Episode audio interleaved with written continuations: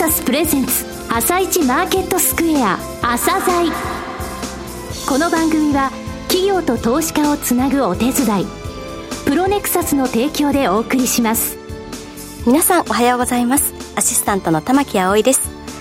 それではスプリングキャピタル代表チーフアナリストの井上哲夫さんと番組を進めてまいります。井上さんよろしくお願いします。よろしくお願いします。さあそれでは今日の企業をご紹介いたしましょう今日ご紹介するのは証券コード4579ラクオリア創薬です。はい、えー、ラクオリア創薬さんですね。はい、朝鮮銘柄として、ずいぶん前からご紹介してますが、はい、めでたく黒字化を果たされて、それを2期連続果たされてます。はい、えー、これからの成長戦略ですね、非常に楽しみな内容が含まれてますので、ぜひお聞きください。はい。それでは、朝鮮今日の一社です。朝鮮今日の一社。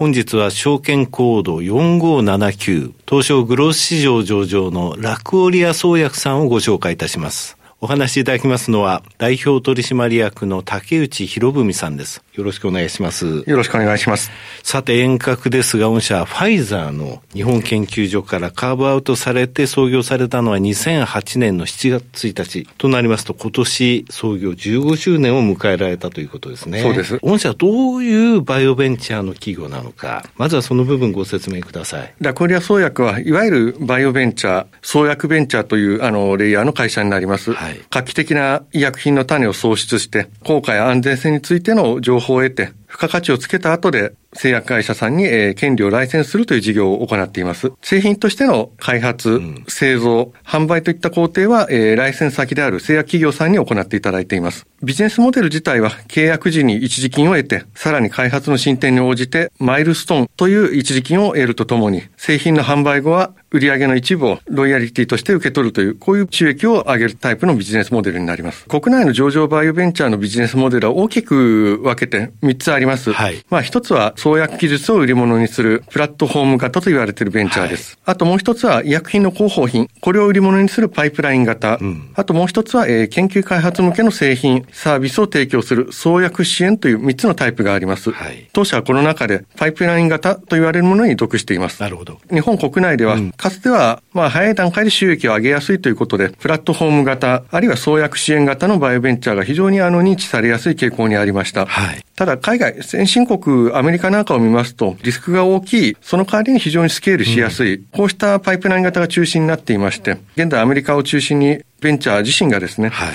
製品の販売まで、うん、あの、行うという例が増えていることもあり、日本でもそうしたトレンドを受けまして、やはりあの、パイプライン型のベンチャーが増えています。うん、まあ、当社は、あの、その日本における先駆けの一社です。さて、医薬品ですけれども、モダリティという言葉があります。ここの部分で御社はどこなのか。これについても教えてください。えっ、ー、と、医薬品の世界ではですね、どういったタイプで、あの、開発を行うかということをモダリティと呼びます。例えばドラッグストアとかで売ってるですね、まあ、頭痛薬とかありますけど、はい、ああいった化学構成でできるものを、ね、えー、低分子薬というんですが、うん、当社はこちらの方を中心にやっています。で、このほか、ペプチドや抗体、はい、まあ、拡散など、バイオテクノロジーによって作られる医薬品、うん、まあ、これをバイオ医薬というふうに、あの、呼んでいます。アメリカ FDA ってありますが、はい、これ認可件数とかで言うと、実は低分子医薬品のが圧倒的に多いんだと。いうことですか？実はまあ FDA の承認がですね、昨年の時点でも、いわゆる低分子薬の承認数が全体の59%ということで、はいうんまだまだバイオ医薬よりかはですね、承認数が多いというのが実情です。やはり、あの、患者さんが服用しやすいということ、うんはい、あと価格もバイオ医薬に対して比較的安いと。まあ、やはりあの、オールラウンダーとしての地位は全く得られていないと我々は考えています。さて、御社の特徴の一つになりますが、もうすでに4つの医薬品が上市されているということですね。はい、こちらについてご説明ください。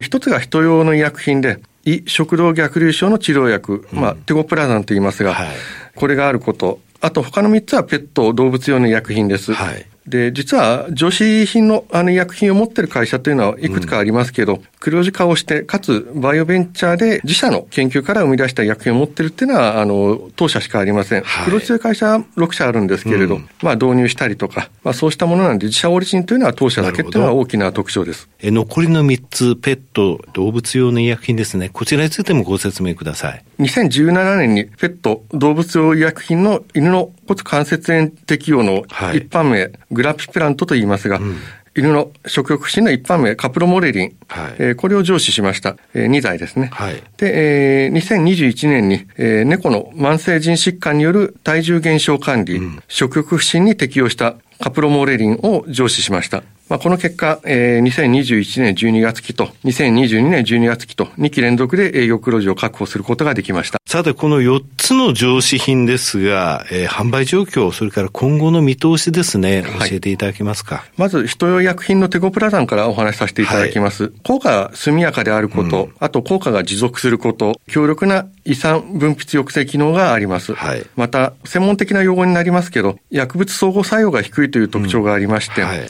プロトンポンプ阻害剤という既存のお薬の課題を克服した医薬品です。す、えー、で、に韓国、中国、モンゴル、フィリピン、メキシコの5カ国で販売中でして、インドネシアも販売開始となりました。はい、あと、このほかシンガポールをはじめとした国で販売準備が今は進んでいます。はい、販売準備以外のところで言いますと、まあ、29カ国で、えー、新薬の承認審査、なるほどあるいは臨床開発の段階にありますので、うん、今後販売地域がさらに拡大して売り上げも増えることが期待されます。なるほど。実はもともと韓国のあの、はい、HK インドネシアさん、当時はあの CJ ヘルスケア、チールチェールジャンって言ってましたけど、この会社が最初に導入してくださったので、韓国が先行したというのが背景であります。はいうん、先行している分ですね、いろんな展開をしてまして、前期も航空内包会場のあの伸びがありまして、15.2%、二桁成長を依然として維持しています。はい、で、シェアも約12%ということで、韓国では依然として、あの、第1位のあの、シェアを取っております。さて、あの、ペット用医薬品業界にも御社3つのお薬を出されてるわけですが、はい、この業界の特性みたいなものってございますか？特徴としては、まず一つが、薬価制度が存在しないことから、まあ、価格が下がりにくいそうですね。まあ、あともう一つはですね、うん、あの、飼い主の方が製品を長く使う傾向がやはりあります。はいはい、このため、特許切れの影響が受けにくいということが大きなポイントです。はい、この二つがありまして、やはり後発品の影響が比較的小さいということが、あの、大きなアドバンテージになっていくと思います。あの、販売されている国って言いますか、はい、地域についても教えていただきたいんですが。はい。えっと、まず、あの、犬の骨関節炎治療薬のグラピピロンとですが、はい、現在、日本、アメリカ、えー、ヨーロッパで販売されています。はい。で、あともう一つ、犬の食欲不振の治療薬、カプロモレリン。はい。これは現在アメリカで販売されて、まあ、売り上げは堅調に伸びているところです。ですえー、猫の食欲不振治療薬、カプロモレリンですね。これもアメリカで販売されています。はい、加えて、あの、ヨーロッパでも承認審査中でして、うん、これらが、あの、承認されれば販売開始ということになります。うん、なるほど。で、こちらの地域でも安定的な、堅調な売り上げの推移が見込まれています。なるほど。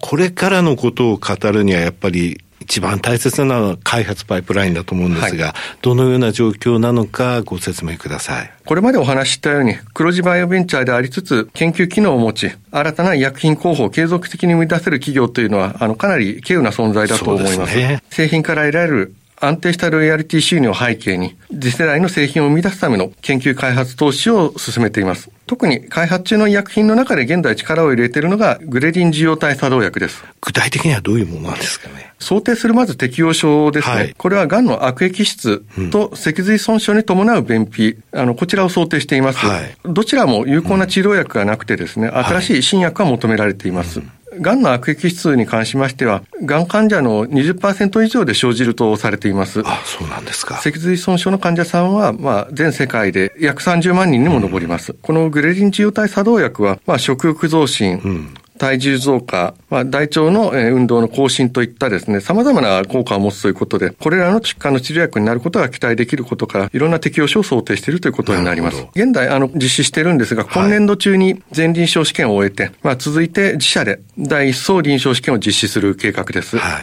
臨床ニーズは、あの、当然高いというふうに思っておりまして、うん、ただ、ニッチな領域なので、競合は少ないというのがポイントになるかと思います。はい。で、臨床段階に進めて、プログラムの価値を高めて、まあ、大型契約につなげたいというふうに考えています。はい。その他も含めてですね、今後の成長戦略をお話しください。はい、2021年度、2022年度と2期連続で黒字化したことから、手元資金は今年度第一四半期末時点で56億円あります。あと、借り入れによる調達もできるようになりました。うん、今後、2025年度までの3年間で約180億円のキャッシュを得る見込みが立っています。はい、企業価値に最大化に向けた投資を積極的に行っていく考えです。うん、実は黒字化前はですね、うん、事業費用を非常に絞っておりました。はい、黒字化になったということで、これらの資金を用いまして、次世代の成長を確保するために、探索研究に関しましては43億円、全臨床、臨床開発は11億円のほか、設備投資、あるいは新たな創薬技術やパイプラインを獲得するための戦略的な投資を行っていく考えです。はい、従来は研究の早期で、まあ、正規企業にライセンスをするという戦略を取っていました。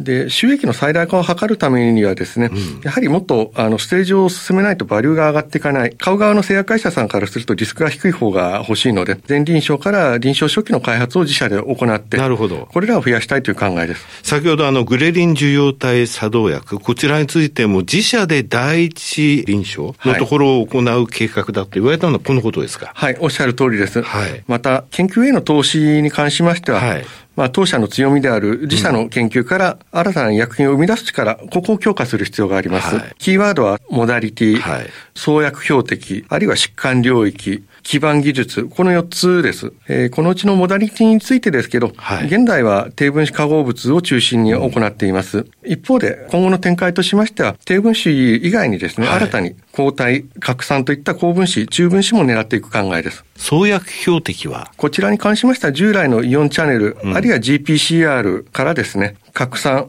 その他のアンドラカブルターゲット、薬の標的にこれまでできなかったものを、はい、あのターゲットに狙っていく考えです。さて、管の領域というところにつきましては。現在のパイプラインは、疼痛、消化器ですが、医療ニーズの高い神経疾患を狙うとともに、新たに遺伝病であったり、希少疾患も加えていきたい考えです。えー、最後の基盤技術ですが、こちらについてもお願いします。これは、電気整理や、ハイスループットスクリーニングといった当社の強みに加えまして、えー、新たに AI、インフォマティクス層の次世代技術も加えるための投資を行う方針です。まあ、このモダリティ、創薬標的、うん、疾患領域、基盤技術のすべてにおいて、まあ、スタートアップ企業等の独自の技術を持つ外パートナーとの連携を考慮に入れています。なるほど。で、実際、外パートナーとの連携に関する提案も数多く受けるようになってきました。はい、あの、御社のニュースでですね、湘南アイパークに研究開発拠点を新設というのがありました。はい。この部分についてもお話しください。なぜここに開設したかと言いますと、国内有数のバイオクラスターなんですね、アイパークというのは。はい。まあ、ここにサテライトを置くことによって、まあ、バリューチェーンとポートフォリオの充実化を図りたいと、このように考えて設置しました。さて、えー、御社2025年度までの中期経営計画も出されていらっしゃいます。こちらについてお話しください。経営指標のあの数字目標ですが、これまで21年、22年と2期連続で営業黒字を達成してまいりました。これらに加えて、今後3期連続ですね、営業黒字を目指しています。で、数字として最後、中期経営計画の最終年度の2025年度ですが、はい、この営業利益を13億2500万円までに拡大させたい考えです。はい、今回の中期経営計画におけるポイントは4つあります。1つ目がロイヤリティ収入の増加です。うん、テコプラザンのグローバル成長が業績拡大を牽引することと、ペット用医薬品の堅調な推移を見込んでいます。はい。二つ目は、そのテコプラザンの日本における戦略です。はい。従来の自社開発後に導出するという計画を変更し、製薬企業と現段階で提携し、後期臨床試験の開発を早め、最速の製品上市を目指します。三つ目ですが、あの、パイプラインとしてご紹介したグレリン受容体作動薬です。はい、先ほど今後の戦略として自社で臨床開発するものを増やしていくお話をしましたが、はい、グレリン受容体作動薬についても自社で第一層臨床試験を実施し、うん、プログラムの価値を高め、受け取る収容金を増やす予定です。なるほど。黒字を維持しつつ、資金調達で得た資金を合わせて、創薬の研究機能の強化と、パイプライン増強の投資を拡大してまいります。はい、えー、最後になりましたが、リスナーに向けて一言お願いします。医薬品は社会になくてはならないものです。日本の産業の発展のためにも、バイオ業界の成長が欠かせません。私たちラクオレオ創薬は、数少ない黒字のバイオベンチャーの中でも、自社の研究の中から生み出した医薬品を持つ唯一の存在です。今後も画期的な医薬品の種を生み出し、社会への貢献と当社の事業の拡大を目指してまいります。竹内さん、本日はどうもありがとうございました。どうもありがとうございました。今日の一社、ラクオリア創薬をご紹介しました。さらに井上さんにお話しいただきます。はい、えー、ラクオリア創薬さんですね。はい、あの、中部初の、えー、創薬ベンチャーとしてっていうお話からですね、はい、もうここまで来たっていう感じなんですよ。ペット用でね、犬の関節炎、えー、それから犬の食欲不振、猫の食欲不振、この3つのお薬の他に、人、人の部分ではね、うん、いい食道逆流症治療薬のテゴプラザン、これはね、5カ国、韓国、中国、モンゴル、フィリピン、メキシコの5カ国で販売中なんですが、はい、韓国で1位。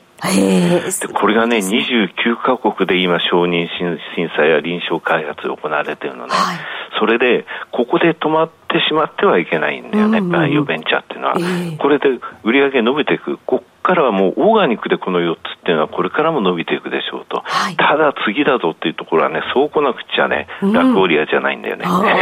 ラクオリアはこれからモダリティの部分で低分子化合物から、はい、いわゆる抗体拡散といったバイオのところまで行くとか、それから言われてた、えー、今のね、グレリン受容体作動薬、これはがん患者のね、便秘に効くニッチなお薬なんだけれども、そこについても、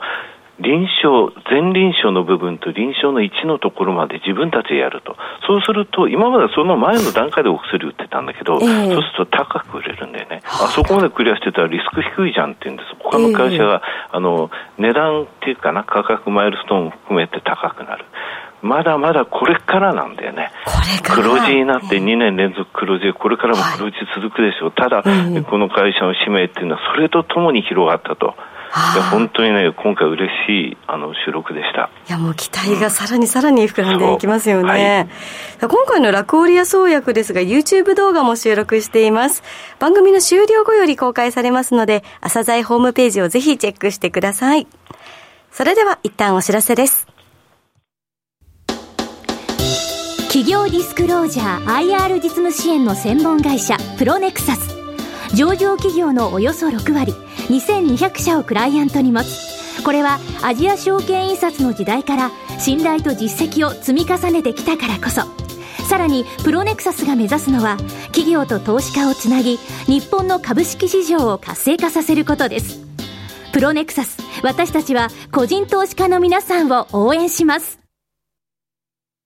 井上哲夫今日のストラテジー。それでは井上さん、後半の解説もお願いいたします。はい、えー、日経平均ですけどね、昨日ちょっと反発しました。その前5日間で1560円下げて、はい、えー、ただね、その前は4日間で1215円上げて、その前は4日間で1000飛び36円下げたと。うん。はい、これあの、6月16日のね、高値3万3706円から、えー、昨日の終値までで1502円下がって4.5%落ちてるんですが、はい、じゃあ今年そのところまでどれぐらい上がってたのっていうと、約30%、29.2%上がってたんですよ、うんえー、だからもうテクニカル的にちょっと厳しいよってずっと言ってたんですが、はい、あの一旦ね、ここで外国人の買い戻し等、そういったところっていうのは止まった状態に今なってます。先もね、買い戻しっていうものがどれぐらいあのパワーがあるのかっていうのを去年の年末のね、スペシャルとか今年一番初めのところの放送で言いました。あの時ね、2万6000円だからね、日経平均、えー。半分買い戻されたら3万1000超えるよって言ってたけど、誰もそんなことが起きると思ってたなかったことが起きたということなんですけども、ここからのところではね、やっぱり地政学リスク、今年一番の材料を挙げましたが、これはちょっと今高まってると言いますかね、今 NATO のね、えー、首脳会議開かれてますが、ウクライナの加盟の期限は設けずということですが、はい、支援は決まったと。また、ロシアの方も、えー、ベラルーシへの核の、えー、兵器の輸送が終わってるとかね、うん、ちょっとね、あの、すごいきな臭い状態なんで、株式市場慎重になりますね。はい。はい、井上さん、本日もありがとうございました。それではリスナーの皆さん、また来週。